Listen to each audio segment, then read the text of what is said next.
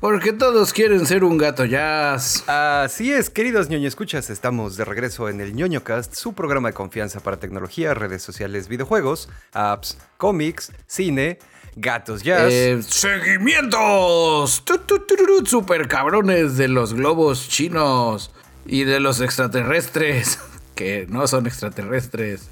El cuarto le sorprenderá. Le sacaron toda la sopa a ChatGPT. En realidad son personas. Ah, huevo, sí. Si usted, como yo, vio solo el Super Bowl para ver los comerciales, eh, ya sabrá que ya bailó barriga, señor Verga, porque el tráiler de Flash está muy cabrón.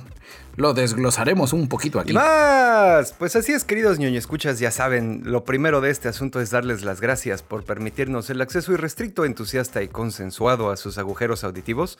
Y nos presentamos rápidamente, yo soy arroba Dashnak, su cenovita tropical, transmitiendo desde el taller de costura de la resistencia. Y yo soy su amigo y camarada cirujano de los podcasts Bicholón, transmitiendo en vivo y en directo desde la sala de la resistencia. Si tú estás escuchando esto, tú eres parte de la resistencia. Y así es, sigo aquí desde la sala porque sigue haciendo frijolito. Más humedad así que huele, que huele como humedad como canción de Pablo Milanés. Antes de proseguir con lo proseguible, que viene a ser lo que ustedes ya saben, lo que ustedes siempre piden, que es la ronda rápida. Vamos a hacer un breve in memoriam al gato Jazz Lola, gatito de la resistencia de Cancún, el gatito de Dashnak, que pues dejó ya nuestro planeta. Eh, Lola, eras muy chida, a ti yo nunca te quería comer, al que me voy a comer es a Blacky. sí, a huevo.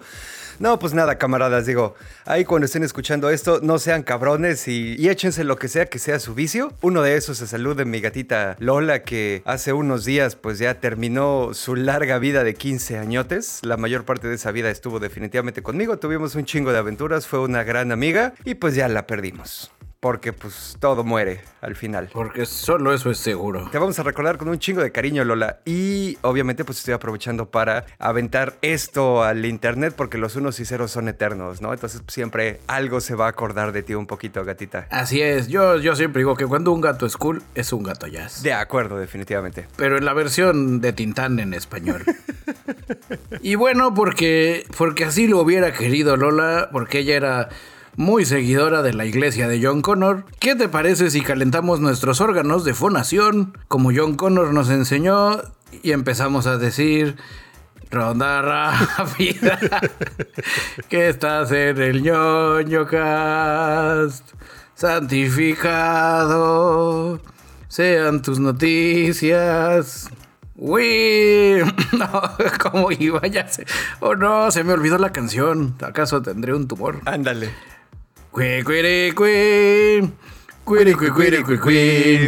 No tuviera tanta suerte para abandonar el planeta y unirme a Lola en el cosmos. Si ustedes, camaradas, eh, pues están al día de cómo está la onda de los globos chinos y de que ahora, oye, que Estados Unidos derribó un ovni entre Canadá y, y, y, ellos, porque sí, sería en la frontera aquí. De hecho, fue por acá cerca de, por, en los grandes lagos. Eh, pues antes de que toquemos ese asunto, yo aquí traigo una explicación lógica que va a romper sus sueños guajiros extraterrestriles. A ver, escucho. El NORAD, que es la chiva con la que, la, la, con la que monitorean los radares, está muy cabrón. Así de, no mames, señor, lo acabamos de prender, no se ve como que mucho nada. Oh, sí, debemos de activar el filtro de pendejadas, güey. ¿Y qué es el filtro de pendejadas, señor? Pues sí, por ejemplo, mira, ahí, ya ves, ¿ves esa como nube gigante? Oh, serán los chinos que no. No, güey, son patos, güey. Mira, activemos el filtro. Oh, dejaron de aparecer, pero, pero los patos, los patos no nos van a tirar misiles, no son importantes. Oh, señor, y esas cosas que están ahí flotando eh, eh, arriba de Chicago, donde el día de hoy es el festival del aventar globos al cielo. Ah, pues son globos, güey. También, mira, ve, activamos el filtro y ya esta madre no los detecta, güey. por muchos años el NORAD funcionaba así, güey. Porque decían, ¿quién vergas va a mandar un globo aerostático a chingarnos, güey? Ya sabes, así donde dices, pues no, güey, ¿qué? Ya que nos vayan a meter la doblada, güey, nos van a mandar un misil, güey.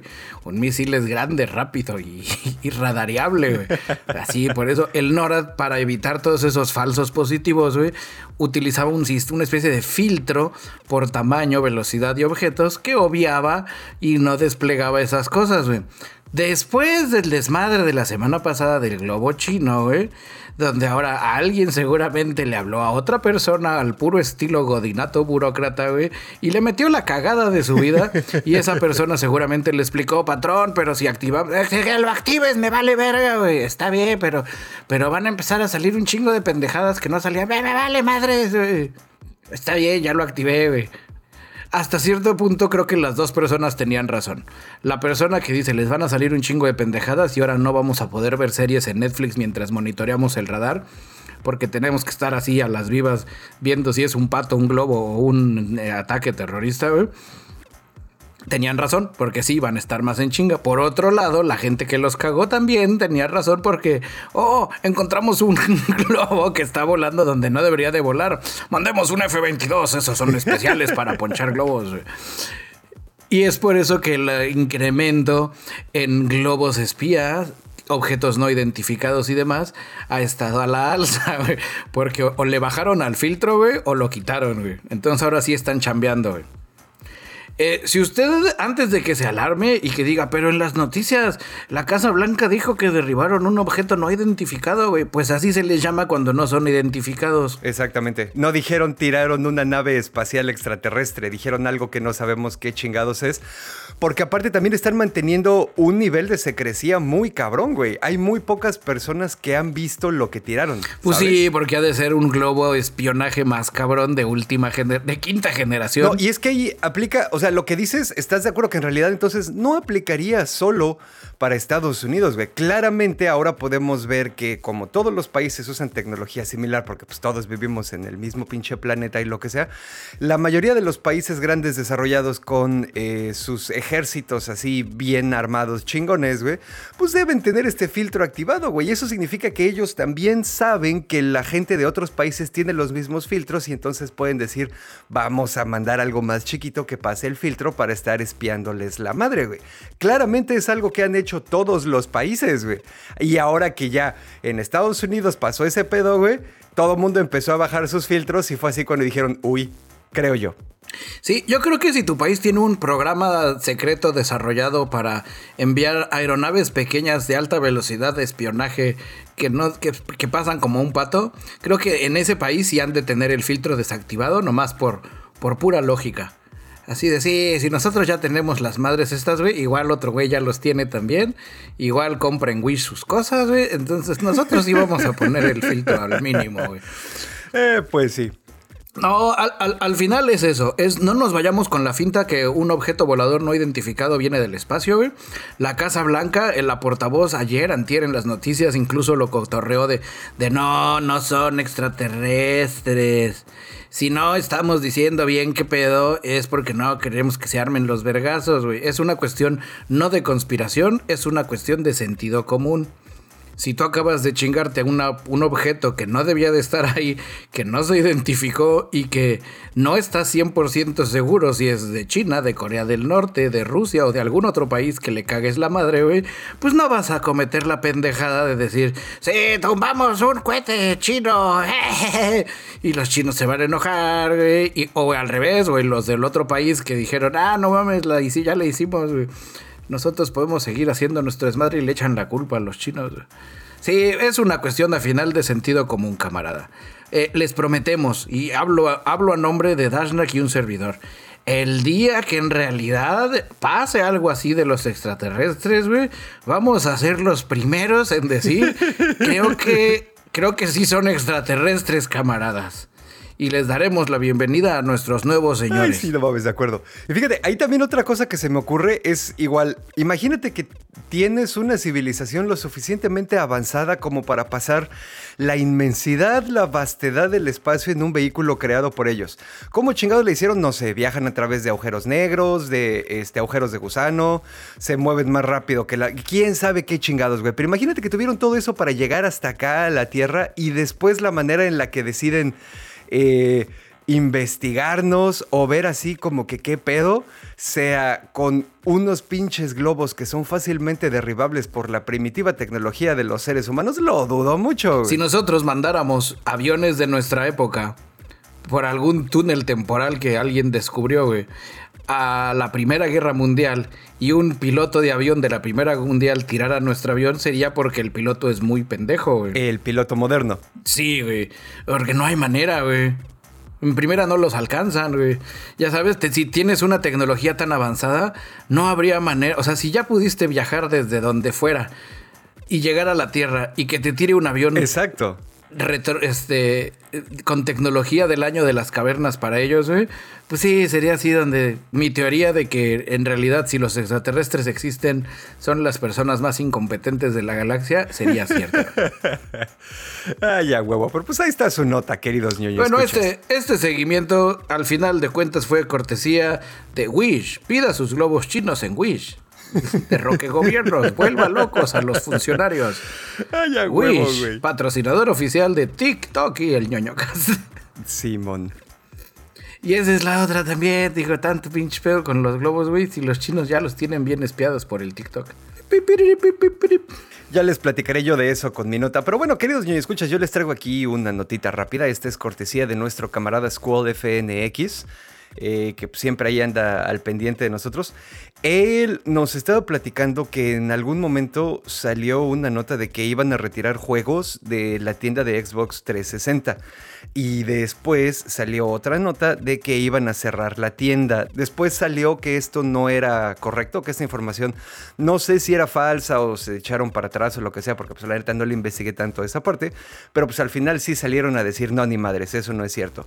Pero como consecuencia de este asunto, hubo un grupo de programadores que se pusieron las pilas. Aquí estoy citando a nuestro camarada Squall. Se pusieron las pilas e hicieron un emulador para Xbox 360. Aún no tiene mucha compatibilidad con todos los juegos, pero pues dice que ya lo estuvo probando con algunos. Y sí, o sea, claramente ahí va. Sí está agarrando, ¿no? Entonces ahí les voy a poner la página para que se asomen. Ahí por si quieren ir ayudando al desarrollo, los que tiren código o si quieren estar al pendiente de cómo va el desarrollo del asunto, pues ya saben, ahí también se pueden trepar. El emulador se llama Xenia, eh, aparentemente es japonés porque el coso de dominio es .jp, aunque todo está en inglés y pues ahí está camaradas. Yo ya medio lo estuve probando, pues sí aguanta, digo no necesito una computadora demasiado poderosa porque en realidad el 360 a estas alturas del partido tampoco es así como que muchísimo, pero pues sí todavía les falta depurar bastantes cositas. Pero pues ahí se los voy a compartir, ya saben, canal de Telegram de la Resistencia o servidor de Mastodon de la Resistencia.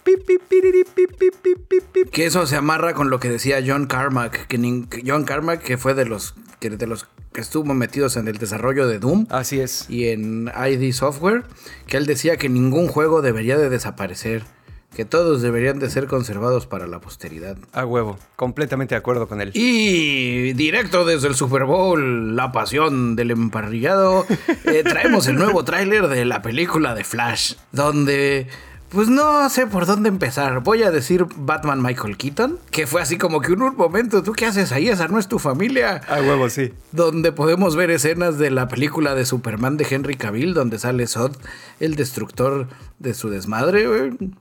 Y donde al parecer Flash empieza a ser un cagadero. Porque alguien le dice, güey, no mames, le estás cagando, Flash. Y Flash hace su carita de, oh, soy Ezra Miller, ¿qué esperabas, güey? Creo que por eso no lo corrieron y lo mantuvieron, güey. Porque así la banda, si se emputa, va a echarle la culpa a Ezra Miller, güey. De que, Oh, pinche Ezra Miller, destruiste el universo cinematográfico. ya sabes. Y si a la banda le gusta, pues nadie va a decirle que fue Ezra Miller. Pero sí, sí, va a ser así como que una disculpa, Ezra Miller destruyó los guiones y los reescribió y no le avisó a nadie. Van a aprovechar el Flashpoint Paradox para resetear en, en vivo, así mientras todos lo vemos, el universo. No va a ser una onda de una nueva película con el nuevo origen de Superman y nadie habla del Superman anterior. Ok. Y, y- y es así donde, ¿y qué pasó? No, aquí dijeron en vivo, güey, aquí, que la banda lo vea. Todos pasen y vean en vivo, cómo, vean en la película cómo desvergamos todo el universo cinematográfico de DC para poder empezar en orden. O eso creemos. Ay, no mames. eh, no sé, güey. El, hecho de que este James Gunn esté ahí al frente de todo ese pedo, pues no, no me pone nervioso, porque, pues, por ejemplo, lo que ha hecho el güey se lo ha echado chingón, pero pues también ya sabes a ver cómo reaccionan los fans. Creo que al final los fans van a reaccionar mal porque son fans de DC y esos güeyes siempre reaccionan mal. Creo que lo interesante va a ser en qué momento, de, en, en qué parte de la línea de tiempo del desvergue dejan al final de la película. Si toda la película se trata de pendejadas que empieza a cagar la línea de tiempo Ajá. para al final regresar a una línea de tiempo nueva y decir, oh no, comenzamos de nuevo, can, can, can. O si comenzamos de nuevo a la mitad de la película y deja las bases para la siguiente. Oh, si el James Gunn va a ser la parte donde deja a la mitad de la película o a una segunda, tercera parte de la película, empieza a establecer por dónde va a manejar el abarrote, ahí me preocuparía un poco por su visión. Porque a final de cuentas él va a marcar los primeros, los cimientos del nuevo universo cinematográfico. Y se me hace demasiada responsabilidad. Si al final de la película, ya que vemos que Flash vi- visita a Superman y la caga, y que visita, que va a ser como una onda jóvenes titanes, pero seria.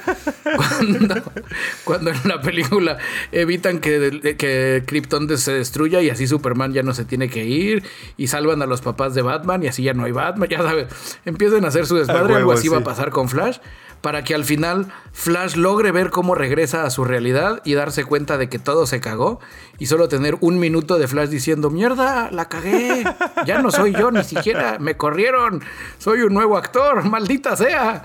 Y ya, créditos. Para que ah, en el futuro ya tengan más tiempo para pensarlo y hacerlo bien. O si te digo, a la mitad de la película, el güey ya regresa a su universo, descubre que cagó todo, güey Y lo arreglan ahí mismo. el origen de algún superhéroe random. No, no lo van a poder arreglar. Ese es el, ese es el tema, güey. Por arreglar no me refiero a que lo deshagan, sino que lo amarran todo otra vez para que pues ya de alguna manera o de otra sea una continuidad que ya pueda seguir fluyendo. Ajá. Pero va a ser una continuidad marcada o va a marcar los primeros pasos que si nos vamos para la izquierda, a la derecha, arriba o abajo por James Gunn. Así es que eso se va a poner, esa película se va a poner interesante.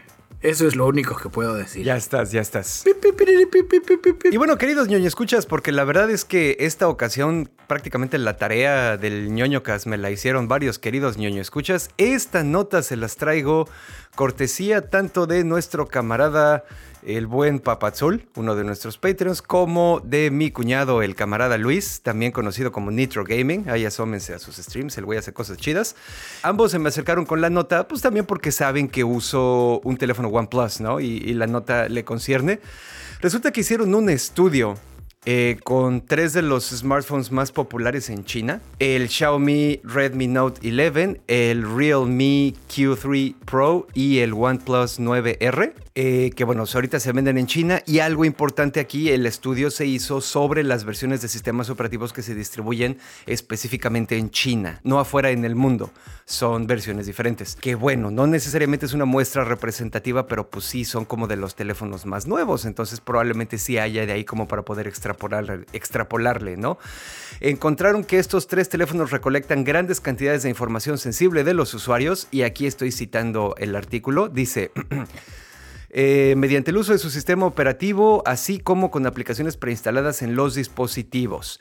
Todos los datos son recibidos por entidades privadas y la preocupación principal de los investigadores es que grandes cantidades de información personal sea compartida con proveedores de servicios como Baidu y operadores de telecomunicaciones en China.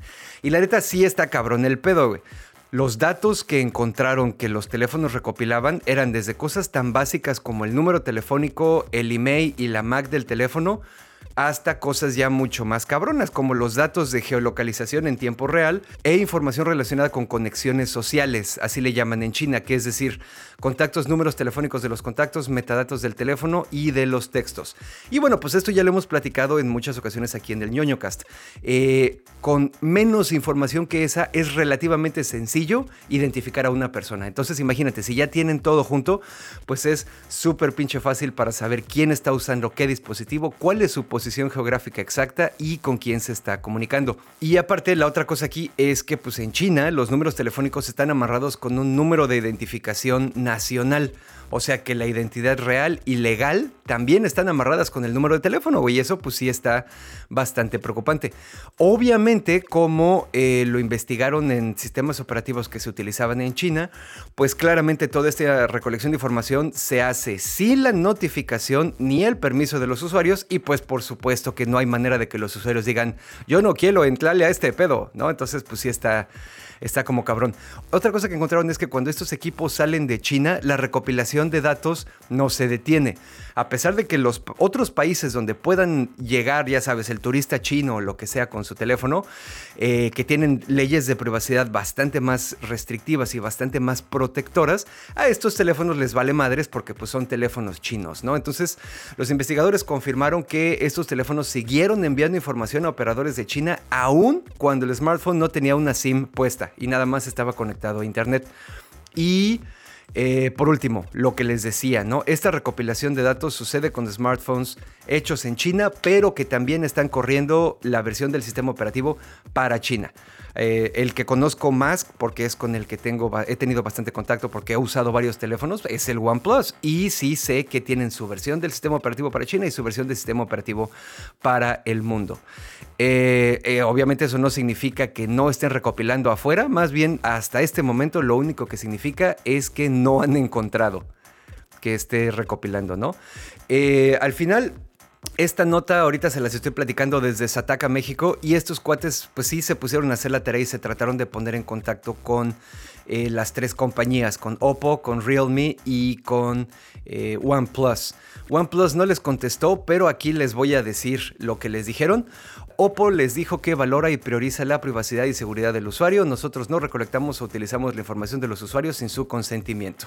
Pero fíjate, aquí viene la parte interesante. Oppo ha operado en más de 60 países y regiones cumpliendo con las leyes y regulaciones locales.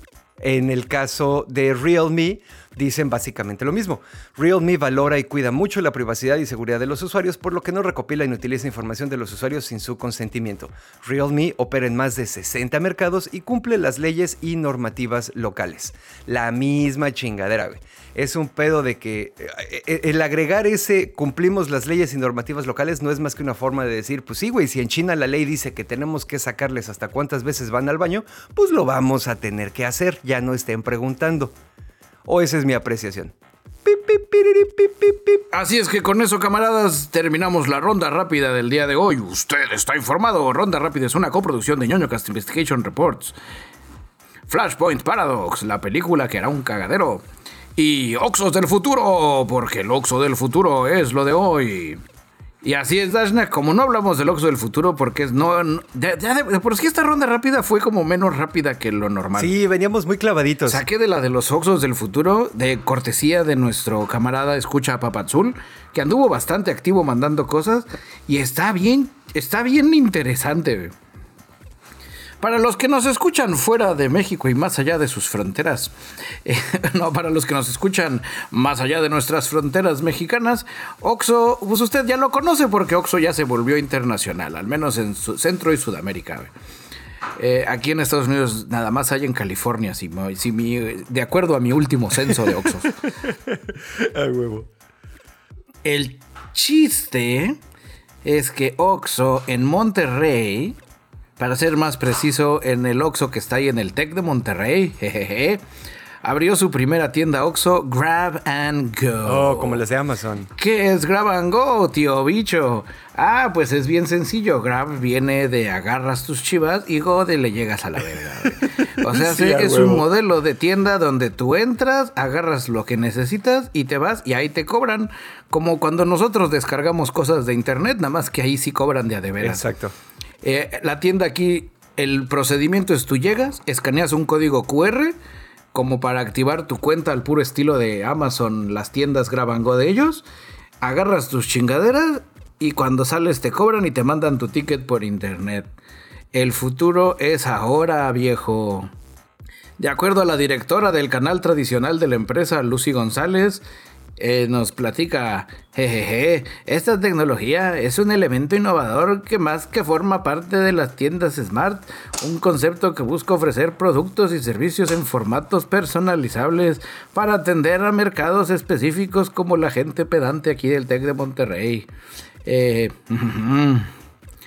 eh, los conceptos estos de Grab and Go, digo, no, no lo inventa Oxo, güey. Pero está bastante interesante, güey. Utilizan cámaras de inteligencia artificial que te están ahí viendo, acechando, como que, ¿qué está agarrando el huerco? Ah, mira, se está llevando unas donitas bimbo, cóbrale las donitas bimbo. y ya se las cobran. Ay, sí, a huevo, güey. Eh, la neta está, está chingón. Eh, obviamente porque Tech de Monterrey y mamadores al 100.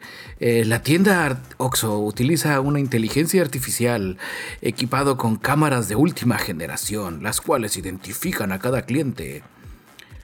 Eh, para poder hacer el, uso de esta tienda, pues tienes que vivir en Monterrey, lo primero. Segundo, descargar e instalar la app Oxo Smart Tech Grab and Go. Registras tus datos, agregas una tarjeta de crédito o débito. Se generará un código QR y al escanear el código QR...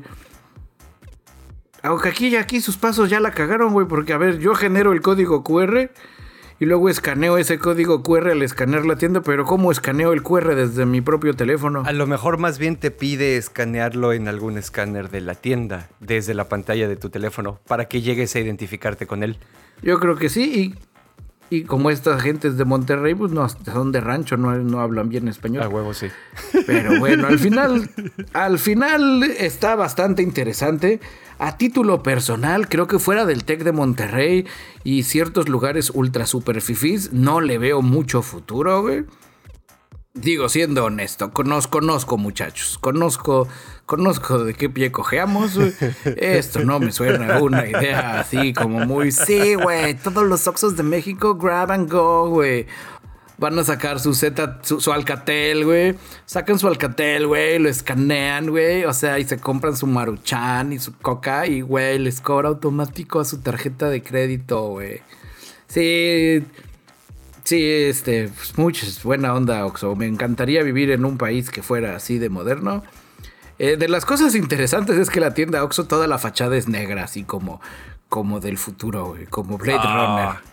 Como, como si estuviera en Megacity de futuro distópico. Ándale, entonces pues ya sabemos, más adelante, porque ustedes dirán, oh, un momento tío bicho, el episodio se llama que es como de Walmart y nos estás hablando de Oxo. Así es, Oxo, Oxo es un bebé, Oxo es un bebé muchachos. Más adelante les platicaré por qué. Y bueno camarada, ahora sí platícanos. Ah, bueno sí, por cierto, esto del Oxo cuenta como que hizo la inteligencia artificial esta semana, abrió su Oxo en Monterrey. ¿Qué más hizo la inteligencia artificial esta semana, Dashnak? Pues básicamente soltó toda la sopa, güey. Hay un camarada que hizo un hilo en Twitter. El güey se llama Kevin Liu. Eh, si no me equivoco, es este estudiante de la Universidad de Stanford. Y el güey trepó todo un hilo viendo cómo le fue sacando la sopa a. que ni siquiera fue ChatGPT, fue en realidad a Bing. Que ya sabes que pues ya hicieron así como que el baile de la fusión y ahora son uno mismo. A Bing GPT. Exactamente.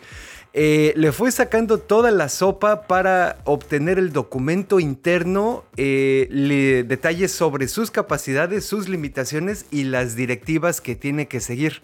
Así un pedo tipo Robocop. ¿Te acuerdas que ya ves que la primera directiva es que no puede lastimar a nadie que sea chingón en la OCP? Es un pedo así, güey.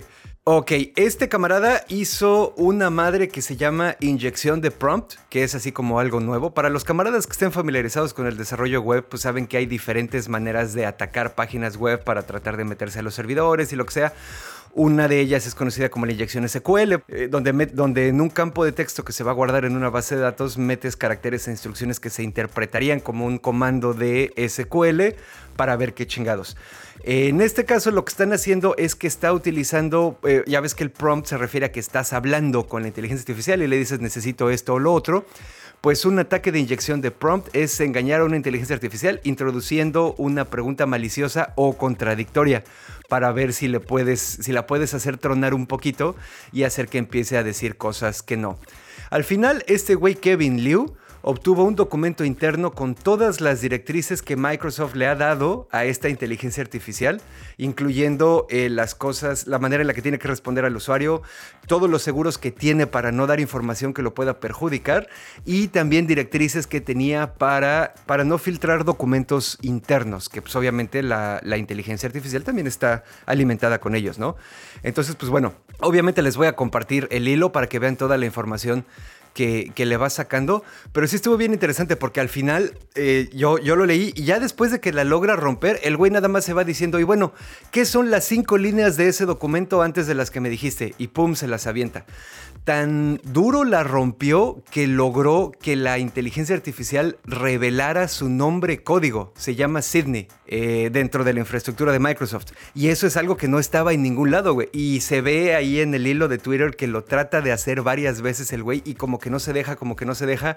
Incluso simula responder con eh, cierta ira o, molestia o hartazgo de, güey, ya te dije que no me llamo Sidney, bla, bla, bla, hasta que eventualmente revienta y órale, güey, le saca toda la pinche sopa. Nada más. Yo soy Sidney.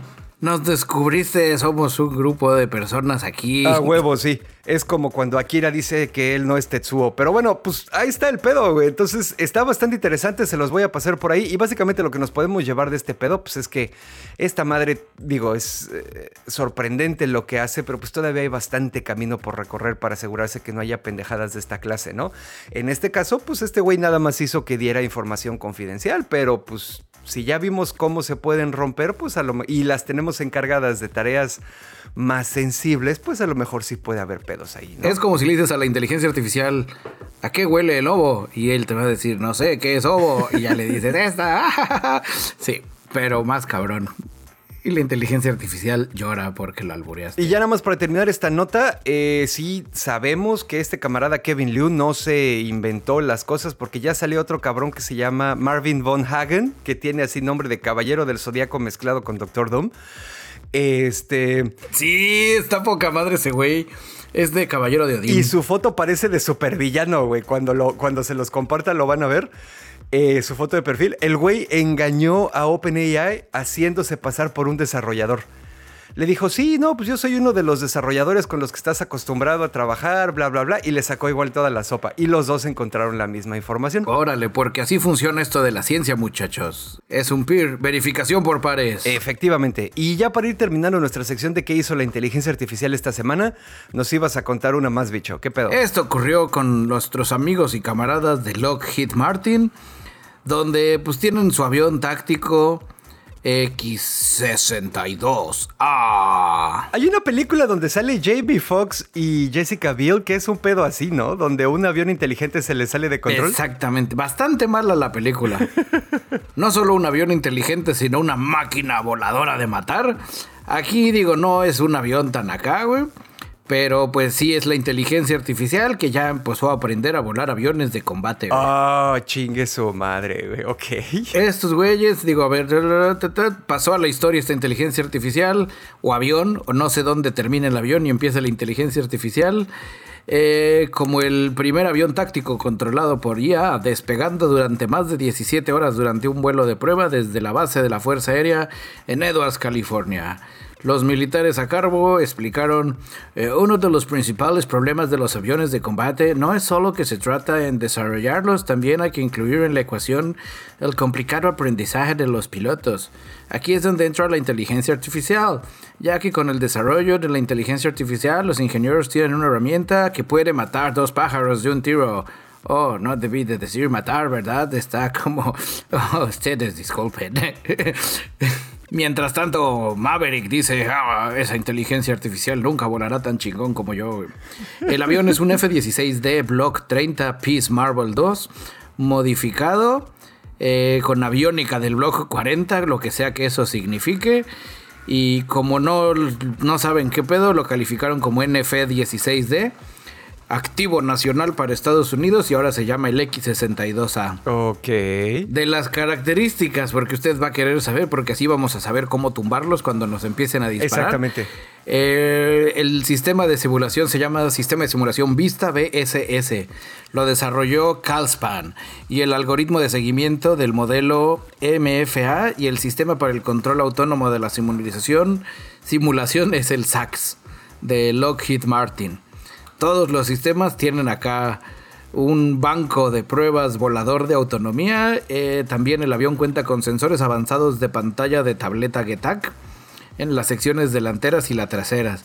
Eh, pues por si el piloto está ahí viendo y así le quiere picar o quiere jugar Candy Crush mientras el avión está matando gente. Al huevo, sí. Eh, eh, aquí de las cosas que dan un poco de miedo es donde eh, dicen aquí los panchitos estos. El Vista X62A no solo tiene capacidades mejoradas, sino que también puede manejar cambios rápidos en su software para la creación rápida de prototipos para acelerar el desarrollo y aumentar la cantidad de vuelos de prueba. Ahorita digo, ya terminaron sus pruebas, están revisando que no se haya roto nada, pero está, está cabrón. Está cabrón. Algo que no mencionan estos panchitos, porque uno dirá, oye, pero pues ¿por qué tanto pinche pedo, güey? Seguimos mandando pilotos, güey. O lo están haciendo porque no quieren que los pilotos se mueran. Eh, no, eso quieren que creamos. En realidad es porque el eslabón débil de cualquier avión de combate es el piloto, güey. Estoy esperando que Maverick eh, rompa mi puerta y me diga, "Es porque no me conoces. Porque sí, las fuerzas G y todo lo demás, pues vales verga, güey. En cambio, un avión que no tenga esos pedos, pues puede hacer lo que quiera. No, y aparte tampoco va a tener conciencia, güey. Cuando lo mandes a dispararle a los civiles en el Medio Oriente, porque hay que liberarlos, porque todo ese delicioso petróleo necesita democracia, güey. Pues va a ser más fácil que los. eh, que ya sabes, va a ser mucho más fácil que una pinche inteligencia artificial los mande a la chingada que estarle pidiendo a un güey que se aguante sus objeciones morales. Y hasta más barato, porque ya nada más la desarrollas una vez y, y ya. Exacto. Y se empieza a convertir, también digo, ya si le quieres echar más ganas a ese pedo, se te empieza a convertir como los tachicomas de Ghost in the Shell, güey. Puedes crear, los puedes tener así en una red mesh que intercambien conocimientos e información de telemetría y ahí sí se van a armar los vergazos. güey. Sí, y al mismo tiempo como caballero del zodiaco, güey. Porque puedes tumbar uno, güey. Ya sabes, un piloto muy cabrón chino o ruso, güey, se acaba de tumbar tres, güey. Pero esos tres compartieron la técnica de ese güey. Cuando llegue el cuarto avión de inteligencia artificial, va a ser el tú no puedes aplicar tu superpoder una vez más, porque ya me la sé. Sí, está. Suena interesante como para película de Top Gun nueva.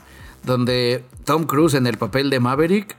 Ya sabes, él dice, sí, no, dejaré la fuerza aérea porque me corrieron, porque ahora una inteligencia artificial da las clases. Y que la inteligencia artificial se sale de control y ahora él es el único que la puede destruir. Y a propósito de puentes, platícanos, ¿qué ocurrió bajo de un puente? Ah, pues bueno, eh, nada más para recordarles, queridos niños, escuchas que esa fue nuestra sección de qué hizo la inteligencia artificial esta semana. Esta ya no es parte de, pero pues ahí se las voy a platicar. Resulta que este fin de semana, o sea, me estoy refiriendo a hace unos días, el fin de semana pasado, antes de la semana en la que grabamos esto, eh, de repente se empezó a ver a muchas, eh, la mayoría eran mujeres, muchas streamers en China con bastante equipo, o sea, con el micro chingón, con la cámara chida, con el arito de luz, con la computadora y bla, bla, bla. O sea, no solo el pinche teléfono, sino de veras todo el equipo. Y así, ya sabes, todas arregladitas y produciditas y lo que sea. Eh, pero todo esto, todo su streaming lo estaban haciendo desde abajo de puentes. Ok, porque ahí no los ve el gobierno. Mm, Fíjate que cuando, cuando empecé a leer la nota yo pensé que era por ahí, dije, bueno, a lo mejor es una protesta social o lo que sea. Eh, eh, y no, no es por eso, es porque allá en China las, las plataformas de streaming que utilizan, que no son Twitch, eh, pueden utilizar también, eh, funcio- funcionan también con geolocalización. Entonces, lo que están haciendo estas chavas es que se están yendo a los barrios, a las vecindades ricas en China, para que cuando los güeyes ricos en sus casitas se metan a ver streams, puedes decir, ah, muéstrame a los streamers que estén aquí cerca de mi área. Entonces les van a mostrar estas morras porque están en un puente que está ahí en su barrio y las probabilidades de que las donaciones que reciban sean más elevadas porque el poder adquisitivo de los espectadores es más elevado, se incrementan. Oh, ya, ya, ya, ya, ya. Es una geolocalización. Es por un tema de geotaguear. Exactamente. Entonces, pues estas chavas le están tirando a que si los güeyes que me encuentran son los cabrones ricos que viven aquí, probablemente eh, si logro que se hagan fans, pues ya después puedo seguir streameando desde mi casa, pero ya me van a dar así como que más dinerito, ¿no? Porque pues en teoría estos güeyes tienen más para gastar. Está interesante. Algo así ya había pasado con una chava en Instagram que se hizo meme porque en sus fotos de su mismo baño aparecía en distintos lugares y el meme era de que ella vivía en el castillo vagabundo y viajaba con su baño por el mundo. Ok. Hasta que en algún punto ella explicó, no, güey, tagueo mis fotos en distintos países porque así el como las recomendaciones geotagueadas de Instagram, pues empiezo a salir en contenidos de otros lados. güey. O sea, creo que va por ahí. Exactamente. Aquí la diferencia es que esta chava o las personas que lo hacen de este lado del mundo en Facebook, Twitter, Instagram o lo que sea, son ellos los que ponen el tag. De este lado, no del lado de China, no necesariamente lo están poniendo ellos. Es más bien que pues China sabe dónde están y su internet le dice a las otras, a, a las personas, sí, pues esta gente está cerca de ti, güey. Porque pues puedes buscar, ¿no? Eh, obviamente eso funciona bastante bien en China. eh, obviamente en otros países como más de este lado, pues eso simplemente no se podría, ¿no? Ya para terminar este pedo, eh, como les mencioné, Twitch, que usualmente es la plataforma de streaming más grande que le pertenece a Amazon a nivel mundial, no se usa en China. En las más populares de China es eQG.com, que es propiedad de Baidu, y QQ.com, que es de Tencent, y también Yoku.com de Alibaba. O sea, un pedo con glomo, ya sabes, básicamente la misma chingadera, pero de ese lado. Eh, y pues sí, y también eh, ya así como que leyéndole un poquito más y viendo a personas que ven este fenómeno desde una onda sociológica, pues dicen, sí, güey, tiene sentido este pedo, los ingresos pueden ser bastante buenos y estar en la calle grabando en este caso no es peligroso. ¿No? Y también hay, mu- se- y luego lo que hacen es que se van así como que en bolita, pues ya sabes, eh, como en manada, porque pues están más seguras. Y pues así también hay una capa de seguridad extra, ¿no? Y pues ya sabes. Y son barrios nice, son barrios fifís también. Exactamente. Pero pues ahí está la historia, queridos ñoño escuchas. Pues está súper interesante. Yo hoy, hoy traigo una dinámica, camaradas. ñoño Cast se vuelve interactivo. Así es. ¿Se acuerdan de Telegana? ¿Cómo se llamaba? Tevegana. El que era que lo tenían tres Bustamante, que tenías tu Ah, control sí. y marcabas. Pues así es, camaradas. Aquí utilizamos una inteligencia artificial muy cabrona. Donde de- dependiendo de qué es lo que estés utilizando para escuchar el ñoño cast, eh, si es tu computadora, solamente delante de tu computadora di el, num- el nombre de lo que vamos a preguntar ahora. O si es tu teléfono, pues te acercas el teléfono y lo dices. La pregunta es, ¿en qué país del mundo un hombre se disparó al llevar un arma oculta que introdujo en el interior de un escáner de resonancia magnética? Ay, no mames, como Batista en Glass Onion.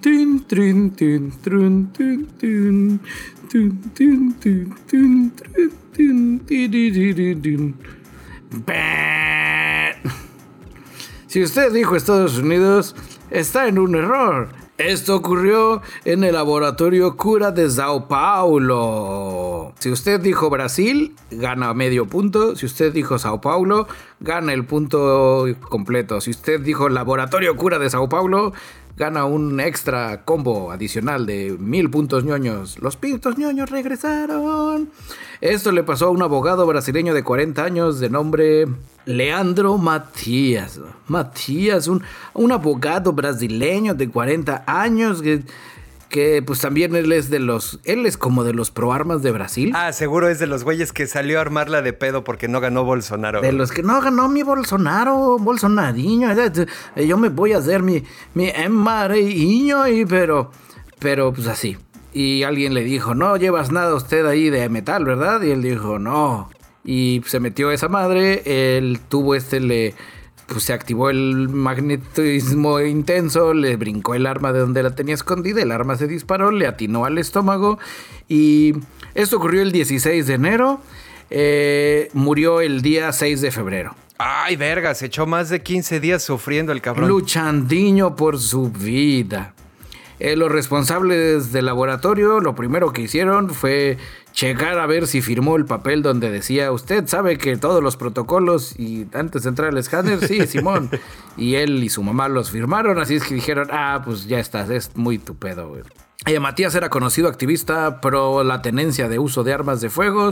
Su canal de TikTok tenía 7500 seguidores al momento de su muerte, en el que explicaba oh, ventajiñas de tener armas de, de fuego. Órale, esto es deliciosamente irónico. Entonces, pues ya uno menos. Y esto fue un final deliciosamente irónico. No, y él lo sabía, porque aunque no lo supiera de antes, cuando te van a hacer una de esas chivas, firmas una madre donde dice, señor, usted se firma aquí de que no trae nada de metal, porque esta madre utiliza con magnetos muy cabrones gigantes. O sea, donde incluso te preguntan si tienes, ¿cómo se llaman estas amalgamas, brackets, pendejadas así? Porque pues no es así, piercings, ya sabes, cualquier chingadera de metal, aunque no esté seguro así de decir, pues no sé, porque este pues creo que no es, no es magnético. Pues tú, dilo, aunque usted, usted vemos qué pedo, güey. Y, aquí ya le, yo le digo, porque yo soy el que sabe. Pero pues bueno, y también, en fin. Y bueno, con eso abrimos las vergüenzas de la semana. Ahora, en nueva vergüenza de la semana, ¿qué hizo Elon Musk? Ay, no, eh, Tengo miedo de preguntar. Esta está buenísima, güey. Este berrinche está buenísimo. Twitter creó un sistema dentro de su infraestructura para Elon Musk. ¿Qué hace ese sistema que Twitter creó dentro de su infraestructura para Elon Musk?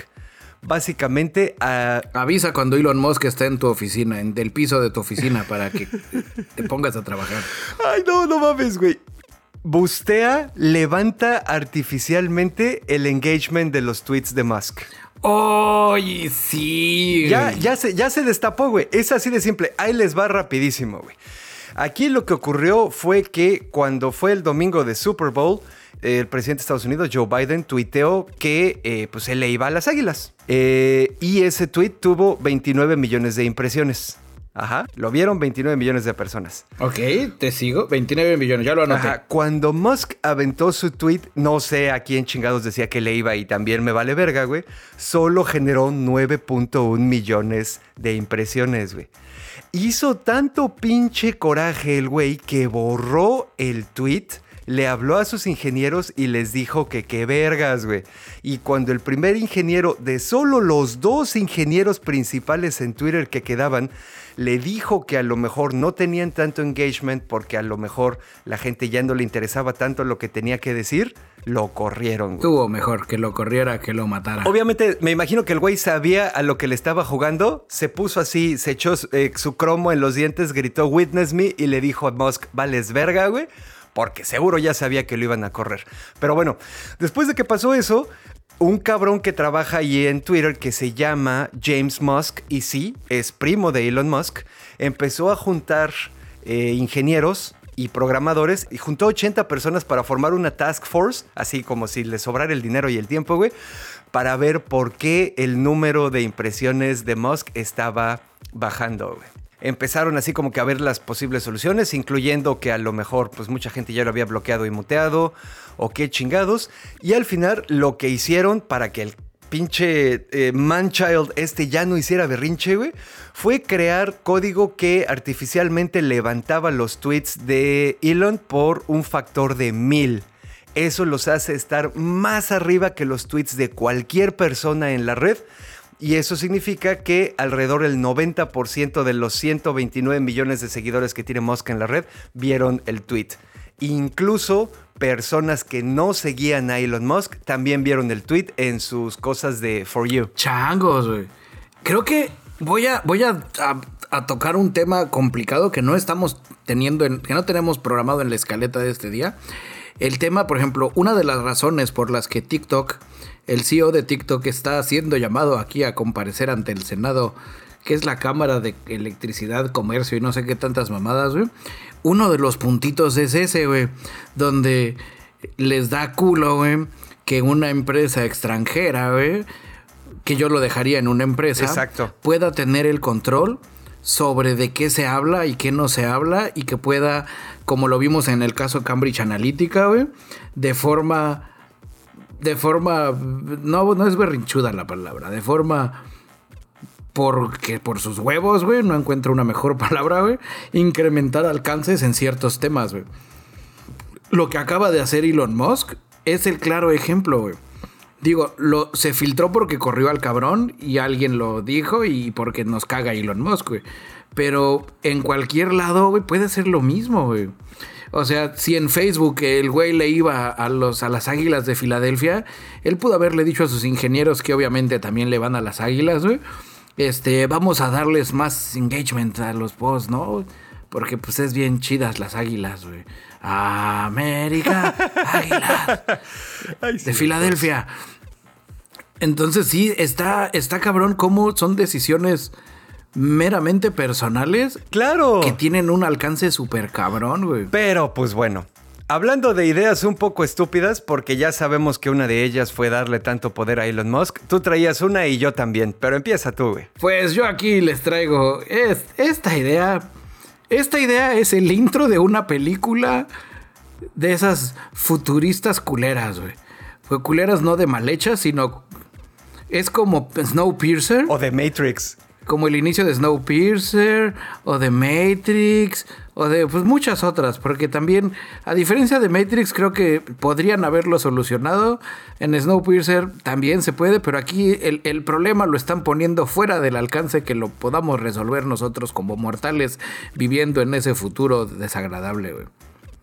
Eh, todo esto sale eh, cuando un equipo de astrofísicos teóricos de la Universidad de Utah publicaron en Plus Climate. Eh, PLOS, no fue un problema de pronunciación, así le pusieron a su chingadera. ok, ok. Eh, lo que Benjamin Bromley y sus colegas proponen es dejar a la atmósfera tranquila. Sí, porque Snowpiercer, Matrix hicieron su desmadre aquí en la atmósfera y no, la atmósfera debe de ser tranquila, güey. Eh, para disminuir el calentamiento global, lo que ellos proponen es oscurecer el sol directamente en el espacio. Órale, su puta madre, güey. Ok, ok, clic en leer más. Oh, con un panel gigante, como una sombrillota, güey. No, no, no, esa sería muy fácil de destruir si esto sale mal, güey. No, no, no. Eh, estuvimos analizando distintos materiales y resulta que hay uno y que tenemos en abundancia y que está exactamente donde lo necesitamos, güey el polvo que cubre la superficie lunar. Vergazo. O sea que su siguiente paso va a ser querer destruir la luna. No tan así porque ellos también vieron Tondar el bárbaro y dijeron, no, no, no, eso de los tecnomagos está muy cabrón, güey. A mí no me queda bien de andar en bata y con calzones, güey. Entonces ellos lo que quieren hacer es eh, poner una especie como crear nubes que, las, que vayan entre el sol y la luna, básicamente. O sea, con unas como maquinitas así, como, como unas rumbas gigantes, absorber el regolito, así, aspirar el regolito y luego ponerlas acá y ponerlo en reversa y que suelte la nubecita y que quede ahí flotando para siempre. Ok, ok. Ya tienen sus matemáticas, que es la parte que me asusta. Eh, necesitarían 54 millones de toneladas métricas de polvo lunar. Con eso ya dijeron que pueden reducir 1.8 el calor que recibimos del sol. ¿1.8 grados? Eh, por ciento, 1.8% el calor que recibimos del Sol. Y obviamente dicen, en teoría esas partículas se irían consumiendo al entrar en la atmósfera terrestre o se volverían a poner en la luna, no estamos bien seguros, güey, entonces habría que repetir el proceso y lo podríamos hacer así, con que lo hiciéramos seis días al año, con esos seis días ya este, se reduce el 1.8% el calor, güey. Eh, no tienen un método todavía para dispersar el polvo, ni cuánto va a costar. Pero, pero está un poco de miedo. Esto creo que se suma a una idea un poco estúpida como la de Atlante Europa, Atlan Europa, que querían cerrar el, el, mar Mediterráneo y vaciarlo y con eso regar el norte de África y volver el imperio más cabrón del mundo Europa. Pero sí, creo que Creo que esa idea es un poco estúpida, güey. Ay, digo, creo que es solo un pedo teórico, ¿no? Pero, pero es de esas cosas. Es como en la de Don't Look Up, güey. Confiarle demasiado, güey. Es de esas madres donde sí puedo respetar la parte teórica, pero no lo platiquen hacia afuera, güey. hay pendejos como Elon Musk, güey, que les puede entrar la calentura y juntar el dinero, güey, y empezar a hacerlo, güey. Y luego, ¿quién chingados va a ir a limpiar el polvo, güey? Ya sabes, cuando todos estemos cagándonos de frío congelados porque alguien se equivocó en un punto decimal. No es así como que en la atmósfera diríamos, bueno, pues hacemos unos filtrotes así y todos le chupamos acá el aire y ya baja, güey. Y luego, ah, sí, no, nos salvamos, güey. O sea, Sí, no. donde dices, no, güey, está... En el espacio no hagan pendejadas que luego no podemos arreglar, güey. En el espacio nadie puede escucharte gritar, güey, aparte. En el espacio nadie puede escucharte decir, esa idea es un poco estúpida. Y bueno, siguiendo con ideas un poco estúpidas. Ahora que, que ahora, ahora las universidades están con todo en esta sección. Esta nota nos la manda nuestro camarada Numus. Como les mencioné, este episodio prácticamente me hicieron la tarea. Eh, pues resulta que este camarada nos cuenta que encontró una nota que hay una serie de universidades en Estados Unidos, obviamente Estados Unidos, eh, donde están viendo la posibilidad de montar mini reactores nucleares para sus necesidades energéticas. Ay, primero que resuelvan el, la gente que se mete a dispararle a los alumnos. Ah, bueno, sí, ahí sí que te O sea, que van a meter reactores nucleares. Ya quiero ver que se les escape una bala, güey, y otro Chernobyl. Exactamente, ese sería uno de los problemas, güey.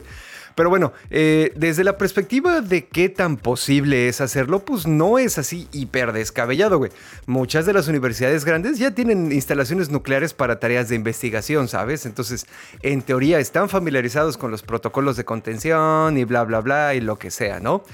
Y eh, pues como en la actualidad ya hay reactores nucleares miniaturizados que caben en un pinche camión, o caben en un cuarto de máquinas de un portaaviones o un submarino, pues claramente pueden existir adentro de un campus universitario, ¿no? Estos reactores nucleares pues tienen los mismos pedos que los reactores nucleares grandes, ¿no? Cómo te deshaces de los derechos radiactivos, cómo te aseguras que sean seguros. Los partidarios de esta iniciativa dicen que los problemas son fácilmente solucionables porque pues de alguna manera ya se hace eso con los reactores grandes, ¿no? Y pues también aquí es una onda no solo de ahorrarse dinero o no solo de un pedo así como que, ay, sí, pues es el primer paso para nuestro plan de secesión de los Estados Unidos. No solo es para alimentar sus edificios, también es una onda de investigación para ver hasta dónde se pueden estirar estas cosas para reemplazar los sistemas actuales de producción de energía. Lo que decíamos, lo que decíamos la otra vez, güey, la gente cree que mañana vamos a cambiar a las fuentes renovables y ya todo se va a arreglar y no es así de simple, güey. En lo que creamos la infraestructura para almacenar toda la electricidad excedente que va a ser producida por los métodos de producción de energías renovables, necesitaríamos cambiarnos a reactores nucleares, güey, para dejar de estar quemando pendejadas mientras. Sí, no, pues sí, y, y digo, ya aquí, ya hablando de datos duros, tenemos que la Universidad de Illinois, que te va a quedar cerca, güey, eh, espera, poder, espera poner en marcha esta tecnología para 2028. Van a solicitar un permiso para la construcción y operación de un reactor nuclear de alta temperatura refrigerado por gas. Y como te digo, quieren empezar a operarlo para 2028. También la Universidad de Penn State hizo, firmó, ya sabes, la carta compromiso con eh, la empresa Westinghouse para empezar a utilizar su tecnología de microreactores, ¿no? Entonces, pues bueno, ay, a ver cómo nos va con ese pedo. También un factor que no estamos contemplando, ahora que estoy en contacto con, pues, con los estudiantes del futuro, güey, con la juventud. Ajá. También pendejos, güey. Yo no dejaría que les tu metiera mano un reactor, un reactor, güey. También güeyes, güey. O sea, dices, primero, primero, este, apréndete a bañar, güey. Y luego llegan oliendo como a patas, güey. Y, también dices, güey, ay, ay, los ves luego partiéndose la madre tratando de leer un texto no tan complicado y de dar un este, public speaking acá decente, güey. Y dices, si ya lo quieres poder jugar con el reactor, no mames, güey. Sí, no sé. Pues que hagan uno de mentiritas, güey. Obviamente no van a poner a los chamacos apestosos zapatas a operar el reactor, güey. Hay gente que sí sabe hacer esas cosas. Pues esos güeyes son los de ingeniería y los de. Esos son los que más huelen culero, güey. Los- mientras, más, mientras más ñoño es el conocimiento, más fuerte es el olor. Ay, qué mal pedo, güey. Sí, creo que. Creo que. que pues creo que. No sé. Es. Digo, por una parte me encantaría poder decir, sí, muchachos, aprendan así. Pero. Pero no. es- No es una onda de, ay, el laboratorio huele a pedos porque nos equivocamos con el metano. Es una onda de, de hay una nube radioactiva en el campus, güey. Todos vamos a morir lento y dolorosamente, güey. Creo que la persona que lo solicite o que, que autorice esa madre la condición sería que lo mudaran a vivir al campus también, güey. A huevo, güey, para que se asegure de hacer todas las cosas bien. ¿Está usted seguro entonces que va a autorizar este pedo? Sí, Simón, güey. Ah, pues tú vas a vivir ahí, güey. Ay, ay, es como ese chiste, ¿no? De que, de que eh, el- en, en una escuela de ingeniería construyen el primer avión por su- así comercial y no le avisan a los pasajeros. Entonces todos los pasajeros cuando les avisan se empiezan a paniquear y se bajan. Y un güey se queda sentado hasta que otro le pregunta, y señor, ¿usted por qué no se va a bajar? Ah, pues porque yo soy el maestro, güey. Esta madre no va a despegar, güey. A huevo, sí. sí lo veo ocurriendo también. Pues camaradas, lo prometido es deuda, no es Google, Walmart es el verdadero Skynet. No sé si les había platicado camaradas, estoy haciendo una tarea de investigación, Walmart es mi eh, empresa, mía y de mi equipo, y a mí me tocó encargarme de las nuevas tecnologías que tiene Walmart. Como buen reportero investigador, me puse a investigar el pasado de Walmart para aprender su futuro, güey. Esos cabrones durante los mediados alocados 80s fueron la empresa privada con la constelación de satélites privados más grande del mundo, güey. Órale, esa no me la sabía, güey. Está cabrón, güey.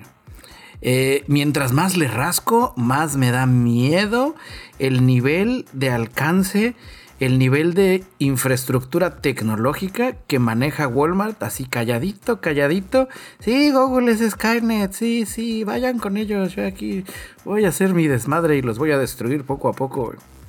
Eh, por ejemplo, ahorita, de las cosas en las que está trabajando Walmart acá, que navegan en una especie de fringe engineering, Ajá, órale. encontré, Ok. afortunadamente todo está como en los internets, güey. Güey, sí es fringe engineering, güey. Tienen ellos una tienda que se llama Store Number 8. Su Store Number 8 le dice Hold My Beer al Oxxo Autónomo del TEC de Monterrey, güey. Es una tienda en Nueva York. Sí, no, y casi casi al área 51, güey. De esa sí sabía. No, güey. El techo de la tienda, güey, está así lo que le sigue. No caben más cámaras porque el techo colapsaría, güey. Y tienen ahí, es su incubadora de, de nuevas tecnologías. Por ejemplo, una nueva tecnología que están manejando esos güeyes, porque van a un nivel más arriba, güey.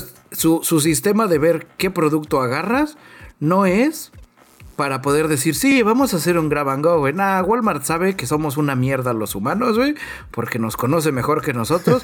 Su sistema es, por ejemplo, para el área de carnes. La chingada inteligencia artificial sabe que una persona acaba de llevarse el último paquete de chuletas ahumadas de cerdo, güey. Ok. ¿Cómo lo sabe? Pues nada más viendo, güey.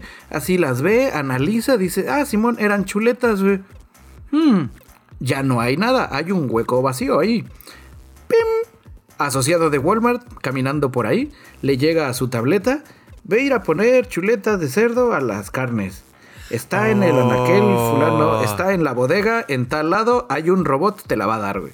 Ah, Simón, porque los almacenes, pim, pim, pim, descubrimiento tienen un sistema de robots, no solo en la tienda nom- number 8, sino en varias otras tiendas, donde el almacén, el sistema de almacenes se controlan con robots y con inteligencia artificial, güey. ¿Por qué? Para optimizar. Los, son unos como robotcitos para descarga de productos donde llega el tráiler, abren esa chingadera, obviamente un panchito firma y sigue Simón y le dice al robot, vente por acá, güey. Descargan todo y lo acomodan todo como, como centro de, como series de, Amazon. Que ya tienen unos como robots que se encargan también de asistir. Órale, güey. Entonces, cuando la inteligencia artificial detecta que falta el chuletón ahumado, güey, manda la alerta al güey para que lo vaya a recoger y que vaya a restoquear el chuletón. Y lo mismo con todos los productos, güey. Así de estar al 100% del control de la tienda. Ahora, cuando decía, ¿por qué digo que Walmart nos conoce mejor que nosotros? Porque nos conoce mejor que nosotros. Una de las tecnologías en las que están trabajando ahorita, logré tener acceso a las patentes y demás. Porque Internet y- y demás, y Google Patents, no sabía que había una onda de patentes ya en Google, un sistema de búsqueda especializado, donde tú le pones a ver en qué, qué, registrando Walmart, y te empieza a aventar todo el pedo. Es una combinación de patentes que cuando las ves separadas dices, ah, suena cagado, güey, pero cuando empiezas a amarrar los hilitos entre todas dices, un momento, güey, están construyendo un Gundam. Ay, a huevo, güey. Carritos de autoservicio, ya sabes, carrito de, de súper, el carrito de compras, autónomo. ¿A qué me refiero con autónomo? Que se maneje solo. y que no choque y que sepa dónde está y que sepa cómo está el desmadre. Tienen otro de que el manubrio de algún carrito de súper tenga, tenga colectores de información biométrica. Güey, Y no solo vete a la biométrica, verga, sino no mames. de salud, güey. Eso lo planteaban así diciendo, sí, porque pues tenemos gente de la tercera edad que viene a las tiendas y nos gustaría saber pues su frecuencia cardíaca y demás, ¿no? Por si les fuera a dar un ataque cardíaco, podemos mandar... Nah, mis de esos. Eso es para ver qué productos te emocionan más, güey.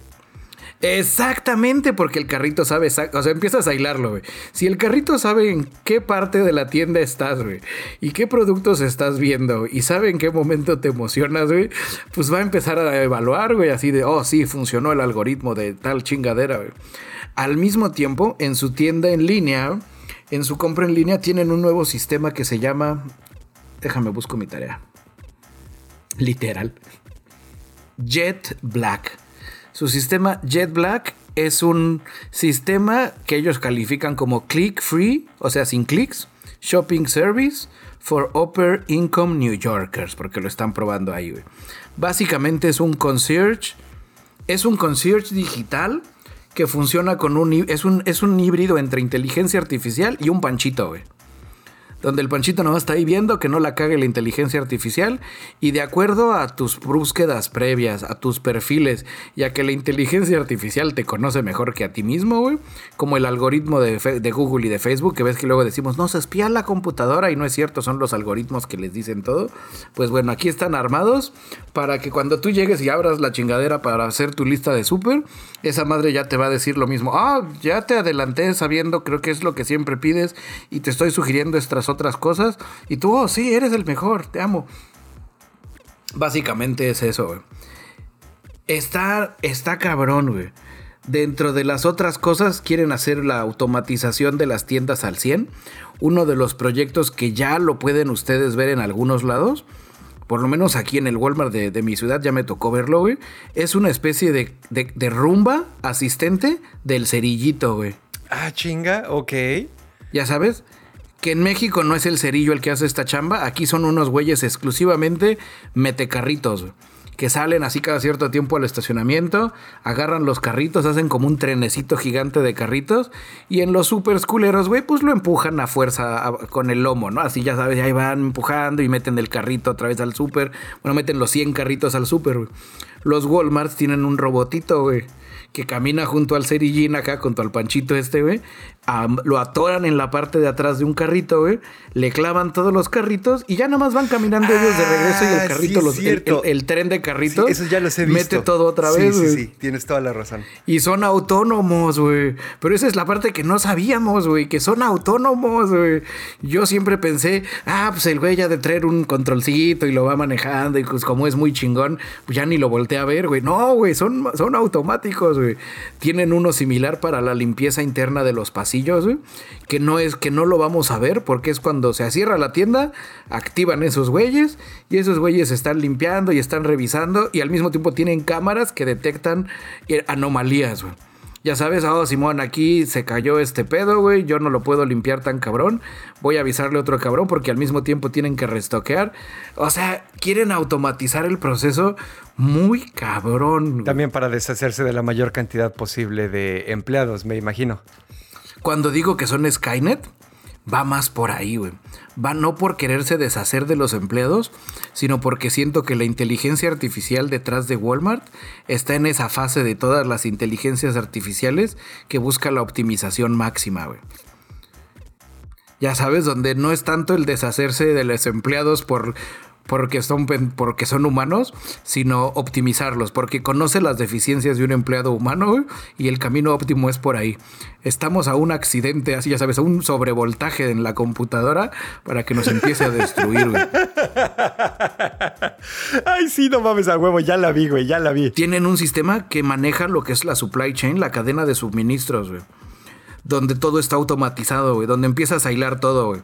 Donde ya sabes, el sistema de inteligencia artificial que detectó que el chuletón ahumado se acabó y que hay que sacar los últimos 10 paquetes de chuletón ahumado de la bodega y ponerlos adelante, avisa al sistema que se encarga de la supply chain, güey, que mañana necesita que le traigan más chuletón ahumado, güey. Ese sistema de, chule- de, de- de suministros obviamente le avisa al proveedor que el proveedor se conecta al sistema a través del extranet y si esos güeyes también son una fábrica fufurufa y del futuro, güey, pues esos automáticamente em- empaquetan, mandan, ahora sí que imprimen la etiqueta que dice para el Walmart de, de Carlos, güey, y ya al día siguiente esa madre va a llegar sin que un pinche humano haya tocado las chuletas en los últimos cinco días, güey.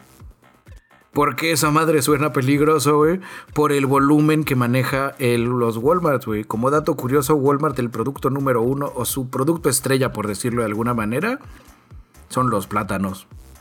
Al menos aquí en Estados Unidos, güey. Esa parte no la vi yo, lo sacó uno de mis compañeros de equipo, güey. Pero la parte donde yo digo, ¿por qué está cabrón, güey? Pues porque el plátano es un perecedero muy cabrón, güey. ¿Cómo resuelven ellos el sistema, güey? Diario reciben plátano, güey. En lugar de tenerlos en bodega, es- es- siempre hay plátanos en el aire, güey, por decir, como si estuvieras malabareando, güey. ¿Qué es lo que crea ese pedo, güey? Una hiper mega dependencia en el sistema de transporte, güey. Siempre hay camiones llevando plátanos a Walmart, güey tienen la capacidad para poder llegar a esas predicciones y al mismo tiempo, güey, si ellos quisieran así, Walmart se vuelve, el- se se vuelve, se va rogue, ¿cómo se dice? Se hace malo. Walmart's gone Se rogue. hace malo, güey. Colapsa. Se hace malo, güey. Colapsa la cadena de suministros de un país, güey. Así de huevos, güey. Volvemos a lo mismo. Nadie debería tener, ajá, nadie debería tener ese nivel de poder. ¿Estás de acuerdo? güey? Por el nivel de volumen, al menos aquí en Estados Unidos, que la cadena de suministros está geolocalizada, donde tenemos una zona en el país, bueno, donde tenemos a huevo, yo ya me estoy subiendo, güey, nada, donde estos güeyes tienen su área donde de ahí se produce toda la papa y el área donde se produce toda la carne y de donde se produce toda la carne se manda a donde se procesa y empiezan a crearse las cadenas de suministros que el COVID casi colapsa, güey. Walmart puede hacer ese pedo, güey. Porque también dentro de las predicciones y de cómo manejan los flujos de los productos, no saturan ellos a sus bodegas de carga, güey. No todos los días llega todo, güey. Porque sería una idea estúpida, tanto para ellos que se saturan, como para las carreteras y como para todo lo demás, güey. Cuando se vuelvan malos, güey, van a bloquear las carreteras, güey. Ay, no mames, sí, huevo, güey. Sí, está muy cabrón, güey. Les voy a compartir la página del Store Number 8 para que ustedes entren y se paniquen como yo. A huevo. Pero pues bueno, ¿qué te parece que ya mandamos toda la chingada? Antes de que Walmart me censure. Les recordamos rápidamente nuestros avisos parroquiales del día de hoy. Primero que nada, ya se la saben, nuestras redes sociales y todo eso está accesible en nonocast.com. Desde ahí pueden entrar a las redes sociales malvadas, opresivas y explotadoras de Facebook, Instagram y Twitter. También pueden entrar al canal de Telegram de la Resistencia. Ah, pueden entrar a varios lugares donde el podcast es accesible también. Y pueden entrar al Patreon, donde a diferencia de otras redes, pues tratan de no enriquecerse tan culero a nuestra costa y nos permite a muchos vivir de hacer lo que amamos, ¿no? Entonces, dense una vuelta y hay acceso a material exclusivo, material liberado con anticipación, pruebas beta de ñoño labs, material que nunca se va a escuchar en otro lado, eh, anécdotas eh, foodies de Bicholón, fotos cachondas de Dashnak, etcétera, etcétera. Entonces, pues suscríbanse, actívense las notificaciones y esténse atentos. Y hablando de los Patreons, muchísimas gracias a Angelito, John Walker, Overlord, Sebastián Bojorquez, la familia de los Romo, Ferio Ortiz, Francisco Novelo, Manuel Núñez, Claudia Maya, Claudio Borbón, Diego Díaz, Orquín, Juan Antonio, Alejandro Zul, Eduardo Alcalá, Tampiloredo, Los Sapos, Rosquilla, Sergei Shoshevich, Snow, Silu, David Luna, Santi Gamer, Blanqueken, Israel, Lord Commander, la familia Rufián, Raúl. Ustedes, camaradas patrons, son el evento del universo de DC que no va a cambiar como la película del Joker y Batman Pattinson de mi corazón. Así es. Y bueno, pues ya para terminar, camaradas, también les recordamos que si no se quieren subir al Patreon por alguna razón, o a lo mejor no nos quieren ver triunfar, o a lo mejor ahorita no hay varo, lo que sea, pues nos pueden ayudar de otras maneras, camaradas, no pasa nada. Nos encantaría que nos spamearan misericordiamente en sus grupos de WhatsApp, Telegram o lo que sea. Y pues también si nos pueden dejar una reseña donde sea que nos escuchen, ya sea en Spotify, en Anchor, en Google, en Apple, donde sea que nos escuchen, ahí nos pueden dejar una reseña con el número de estrellitas que ustedes sientan que nos merezcamos. Eso también nos ayudaría bastante. Y dicho esto, pues ahora sí, queridos ñoño escuchas, muchísimas gracias por acompañarnos. Acuérdense lo que les dije, cuando sea que le estén dando a su vicio, chinguense uno de esos a favor de Lola, mi gatita de la resistencia. Yo me despido, fui a Dashnak, su cenovita tropical, transmitiendo desde el taller de costura de la Resistencia. Y yo soy su amigo y camarada cirujano de los podcasts Bicholón, transmitiendo en vivo y en directo desde la sala de la Resistencia. Si tú estás escuchando esto, tú eres parte de la Resistencia.